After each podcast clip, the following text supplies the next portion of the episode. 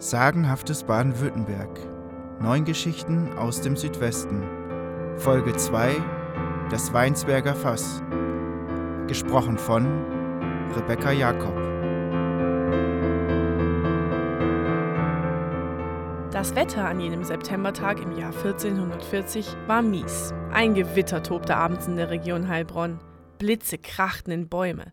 Der Regen knallte einem wie Peitschenhieb ins Gesicht. Adam Eisele hatte deswegen schon länger keine Kontrollrunde mehr gedreht, obwohl es eigentlich zu seinem Job als Wächter von Weinsberg gehörte. Stattdessen hatte er in einem überdachten Unterschlupf am Stadttor Zuflucht vor Wind und Regen gesucht.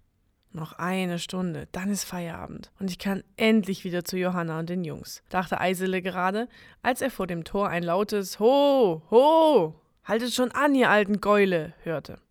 Eisele schaute, wer da seine Ruhe störte. Ein Fuhrmann war es. Er saß auf einem Leiterwagen. Vier Pferde zogen die Ladung. Ein riesiges, fünf Meter hohes und sieben Meter langes Weinfass. Ihr Fell glänzte. Sie atmeten schwer. Was willst du? fragte Eisele. Eine Herberge für eine Nacht, sagte der Fuhrmann, dessen großer Hut mit breiter Krempe sein Gesicht fast komplett verdeckte. Das Wetter ist so derb und die Wege sind so aufgeweicht, dass ich es nie mehr bis Heilbronn schaffe. In Ordnung, ich lass dich rein, sagte Eisele, und das war ein Fehler.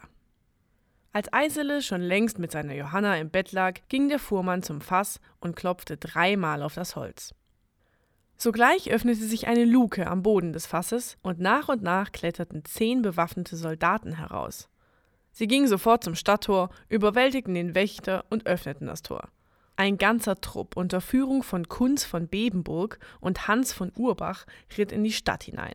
Wer sich wehrte, wurde niedergemetzelt. Innerhalb von einer Stunde war jedes Tor und jeder Turm von den Eindringlingen besetzt. Adam Eisele, der einen sehr tiefen Schlaf hatte, bemerkte erst, was geschehen war, als er am nächsten Morgen erwachte. Er ärgerte sich mächtig, dass er auf den Trick hereingefallen war, hatte er doch erst vor kurzem noch seinen Jungs die Geschichte vom trojanischen Pferd erzählt. Die Fremden blieben aber nicht lange Herrscher von Weinsberg.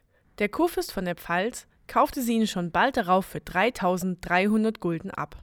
Und sie blieb pfälzisch, bis Herzog Ulrich von Württemberg sie 1504 eroberte. Jener Herzog Ulrich interessanterweise, der ein paar Jahrzehnte später ein berühmtes Riesenweinfass bauen lassen sollte, das bis heute in Tübingen zu bewundern ist.